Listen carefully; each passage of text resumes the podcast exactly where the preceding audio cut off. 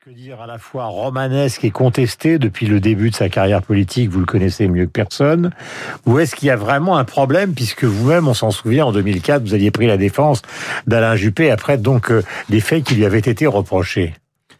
Je pense pas qu'il y ait un problème avec l'institution. Je pense que là, il y a un problème sur un jugement.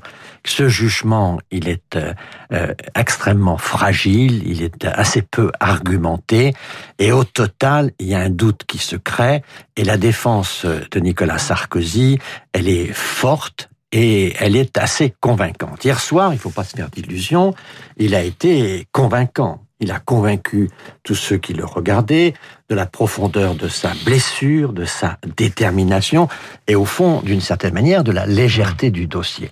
Je pense que si on voulait vraiment gonfler le nombre des sympathisants de Nicolas Sarkozy, c'est comme ça qu'il fallait procéder. Au fond, vous avez bien vu sur les réseaux sociaux, dans les journaux aussi, la personnalité de Nicolas Sarkozy a toujours été clivante. Je ne suis pas en train euh, d'être le procureur de l'ancien président.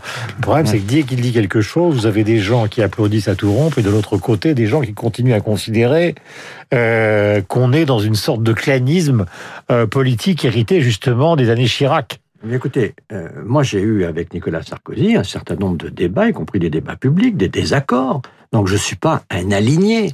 Mais je trouve que sur ce dossier, Franchement, que ce soit la présomption d'une intervention qui n'a pas eu lieu et tout ça dans une confidence faite à son avocat, tout ça, je trouve ça assez fragile. D'abord, dans les conversations avec les politiques, combien de fois on mm. nous demande de tel tel avantage, de tel mm. ou tel ceci, de tel ou tel cela, et donc forcément, ce sont des circonstances qui sont assez communes, mm. et c'est pas pour ça qu'il y a action, et c'est en tout cas quelque chose qui doit rester donc, ça vous dit, d'une certaine manière. Donc, donc moi, moi, j'ai, ne tournons pas autour des mots comprends la blessure de Nicolas Sarkozy. Mais je, la, je la comprends. Est-ce qu'en tant que Premier ministre, vous avez l'impression que tout ça va aboutir à une sorte de, de comment peut-on dire, de, au fond, je vais vous donner un. On a beaucoup prêté à François Mitterrand cette phrase lors du dernier Conseil des ministres qu'il a présidé.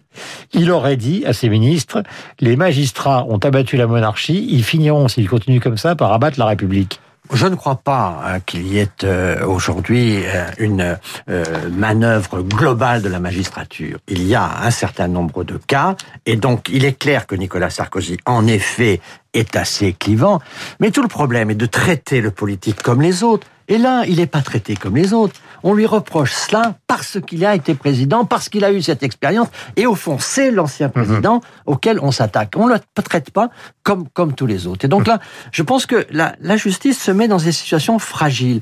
Je crois qu'il faut naturellement... C'est l'impératif moral. C'est ce qu'ils mettent dans les réquisitions. C'est l'impératif moral. Mais l'impératif moral, en, en quoi De l'exemplarité. C'est-à-dire, puisqu'ils sont avocats, ils parlent à ce moment-là euh, de, de, de de Monsieur Herzog, Thierry Herzog, puisqu'il est magistrat, il parle d'Azibert, puisqu'il est président, au fond, euh, sa morale doit redoubler par rapport à celle des Français. C'est un peu ça le.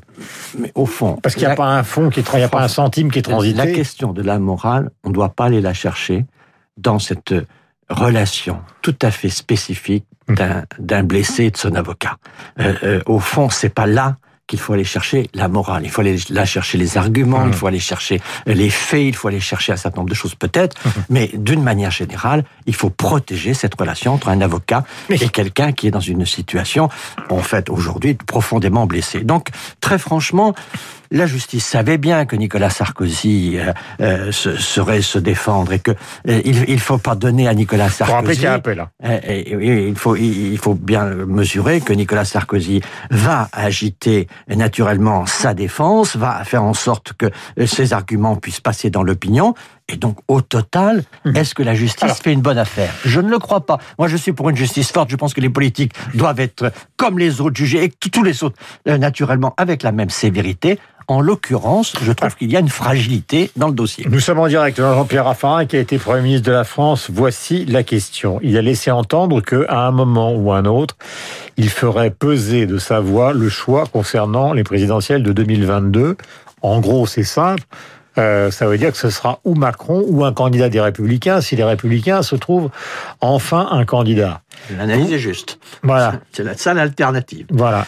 et, Raffarin, il répond quoi à cette question ah ben, je, trouve que Macron ou les Républicains? Et, et attendez, d'abord, je trouve que ce qui est très important dans ce que dit Nicolas, c'est qu'au fond, ça tue cette idée de primaire qui est pour moi, pour l'opposition, une arme de destruction massive. La dernière fois que nous avons joué à cet exercice de primaire, hmm. nous avons descendu un président et deux anciens premiers ministres. En un seul coup, ça fait quand même beaucoup. Et on s'est trouvé avec une famille politique décapitée par un processus qui est un processus de déconstruction. Donc, euh, le Nicolas Sarkozy, le jour où il prendra position, ça contraint énormément. Hmm. Et donc, ce qui est très important, c'est que mais personnalité... mais moi, je vous pose la question à vous. Dans l'état de la situation actuelle, oui dans l'état Imaginons que nous votions demain. Raffarin, il vote Macron ou il vote républicain euh, ne tournez pas autour du pot, autrement j'avale entièrement mon café avec le gobelet. Eh ben, avalez le gobelet, parce que je ne vous le dirai pas. Simplement, ce que je vais vous dire. Ça va être très dur. C'est que les, il y a des électeurs de droite qui sont aujourd'hui avec Macron. Et je fais partie de ceux qui ont de la sympathie pour Macron parce que je pense que dans la situation difficile du pays aujourd'hui, il hmm. faut mieux soutenir le président que le fragiliser. Donc je fais partie des gens responsables. Ce n'est pas la présidentielle, mais c'est la gouvernance actuellement de la France et je ne crois pas que ce soit notre intérêt que de fragiliser le président. Donc mon, mon lien avec le président... Vous euh, une, mission terrible, c'est d'avaler mon gobelet. Mais ce qui est le moment venu, la question qui est toute simple, Aujourd'hui, un grand nombre d'électeurs de droite sont allés chez Macron parce qu'ils ont voté d'ailleurs Macron au deuxième tour contre Madame Le Pen et que il y a Castex, il y a le maire, il y a Darmanin. Ils, ont, ils ont trouvé, ils, ont en effet beaucoup de gens qui les représentent et, il y a la figure d'Édouard Philippe qui compte dans ce paysage. Donc, nous, nous sommes dans une situation où cet électorat-là, suivant l'issue de la crise pandémique, va rester avec Macron, va partir. Pour qu'il y ait une chance pour un candidat de droite, il faut que cet électorat rentre à la maison. C'est-à-dire qu'il lâche hmm. Macron. Aujourd'hui, c'est quelque chose qui n'est pas à mon avis, euh, envisageable à ce jour. Donc vous considérez ce matin, pardonnez-moi parce que j'essaye toujours d'être non pas pédagogue, mais précis. Oui, précis. Vous, vous, savez où vous voulez aller, vous voulez faire la déclaration à ma place. Non, certainement pas, je ne me permettrai pas. Euh, vous considérez donc aujourd'hui la droite qui a... Alors, Macron, au départ, élu plutôt par la gauche, puis soutenu plutôt par la droite, et donc cette droite est toujours avec lui ce matin. Je pense qu'il y a une droite, une droite entrepreneuriale, une, une droite euh, euh, qui, qui, est une droite de PME, qui est une cette, cette droite-là, elle est plutôt avec Macron. Hmm. Et il y a une droite populaire qui est avec les LR. Donc, euh, il a toujours fallu pour gagner rassembler les deux droites, la bonapartiste et les orléanistes. Aujourd'hui, les orléanistes sont plutôt avec Macron, les bonapartistes plutôt avec LR. Il faudra rassembler les deux. Qui pourra le faire? Macron pourra le faire si il garde cet électorat. Et donc, en fait, tout va se décider sur la sortie de la crise pandémique, où les Français vont estimer que tout ça a été à peu près bien géré, que finalement, on en sort et vont vouloir profiter de cette liberté retrouvée. Et à ce moment-là, mhm. probablement que cet électorat euh, de orléaniste restera chez Macron. Et à ce moment-là, ça donnera un avantage très fort à Macron. Ou alors, les Français vont avoir le sentiment qu'on a perdu beaucoup de temps, qu'il y a eu beaucoup de crises et que tout ça a été mal géré. Mhm. Et à ce moment-là, cette droite orléaniste rejoindra la droite bonapartiste, et à ce moment-là, il y aura une chance pour un candidat de droite. Donc c'est ça vraiment le débat. C'est la sortie de la crise. Je le dis depuis déjà plusieurs mois. C'est la sortie de cette pandémie qui va déterminer si finalement cette droite aujourd'hui qui est avec Macron va rester avec lui. Et, naturellement, ce qu'il vient de faire sur l'Algérie ne favorise pas euh, forcément euh, cette perspective. Pourquoi? Parce que une grande partie de l'électorat de droite euh, est pour que la repentance, qu'on tourne la page avec l'Algérie, mais de manière réciproque. La guerre, c'est deux blocs qui s'opposent, et donc euh, il faut reconnaître les drames d'un côté et de l'autre.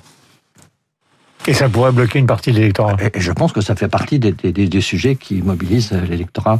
Hmm. En effet, quand le président de la République a décidé, après une intervention de, de M. Delfrécy, qui était le dimanche soir, et lui, il a fait ça, si ma mémoire est bonne, 24 heures après, de ne plus reconfiner définitivement. Peut-être qu'il y a des pays, il y a des endroits en France qui sont particulièrement touchés, qui seront reconfinés, mais visiblement, sa logique encore aujourd'hui, c'est de laisser une sorte de de, enfin, de surveillance accrue, mais en tout cas, on revient pas au Il a raison, il a tort. Il a raison. Il, a raison, il, faut absolument que le... C'est ce que font les Allemands, ils vont déconfiner lentement. Voilà, il, est très, très important d'abord euh, d'avoir une activité économique, et il est très important de, de, faire en sorte que, à la fois pour les résultats économiques, mais aussi pour l'activité, et notamment pour tous ces jeunes actifs qui aujourd'hui euh, font marcher le pays, et qui, qui sont au travail ou en télétravail, il faut naturellement leur donner cette liberté de travailler. Donc je pense que ça va dans la bonne direction. Mais il y, a, un point sur lequel il va falloir faire attention, c'est cette, idée, de, cette idée de, passeport vaccinal là. Il faut faire très attention parce qu'on a besoin de tous ces jeunes aujourd'hui qui vont travailler. Ce sont pas les personnes les plus, les plus âgées qui, qui sont au travail aujourd'hui. Ce sont tous, tous ces jeunes. Si, et ces jeunes-là, ils peuvent pas se faire vacciner aujourd'hui. Alors, si ceux qui euh, sont au travail, si ceux qui font tourner le pays pendant que nous avons des difficultés majeures, on les prive de toute activité à la sortie, on aura des difficultés. Là, il faut faire très attention mhm. à penser à tous ces jeunes aujourd'hui qui, avec, ont, leurs enfants à l'école, qui, qui font tourner le pays. Il va falloir faire attention à ce qu'ils ne soient pas exclus de la belle époque que nous pouvons espérer pour la sortie de crise. Nous pouvons avoir le sérieux et nous pouvons avoir l'humour pour des vœux de 2020. Vous aviez dédicacé des chansons de celui que vous aimez tellement, Johnny Hallyday, à un certain nombre de responsables politiques. Alors l'envie, c'était pour François Barouin, qui décidément ne prenait pas de décision. Noir, c'est noir, c'était pour la famille Le Pen. Et euh, j'oublierai ton nom, c'était pour Jean-Luc Mélenchon. Vous avez envie de qui ce matin? Allez. Je, très, très, très franchement, euh, euh, je voudrais vous dire que je pense que dans ce pays aujourd'hui, il faut pouvoir se rassembler. Donc moi, ce que je propose, c'est que jusqu'à la fin de l'année, on reste rassemblés sur un seul ennemi, combattons le virus. Et donc restons pour unité. Après, au mois de novembre, au mois de décembre, on commencera à parler pour la présidentielle. Mmh. Et là, moi, je choisirais quelqu'un qui rassemble, euh, si possible, l'électorat de bonapartiste et l'électorat orléaniste, c'est-à-dire quelqu'un qui soit au centre de la vie politique française. Voilà, donc nous n'écouterons pas de rock'n'roll ce matin, mais nous écouterons Vivaldi le printemps grâce à notre bien-aimé réalisateur. Merci Jean-Pierre Raffarin d'être venu sur l'antenne euh, de Radio Classique.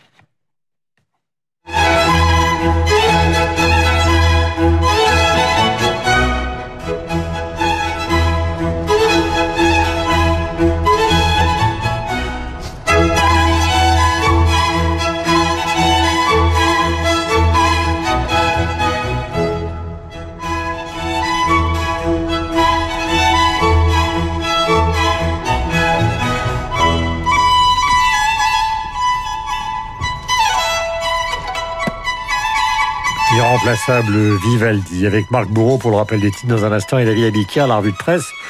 Nous serons tout à l'heure euh, avec les éditorialistes, bien évidemment, pour euh, Esprit Libre qui vont nous rejoindre sur l'antenne de Radio.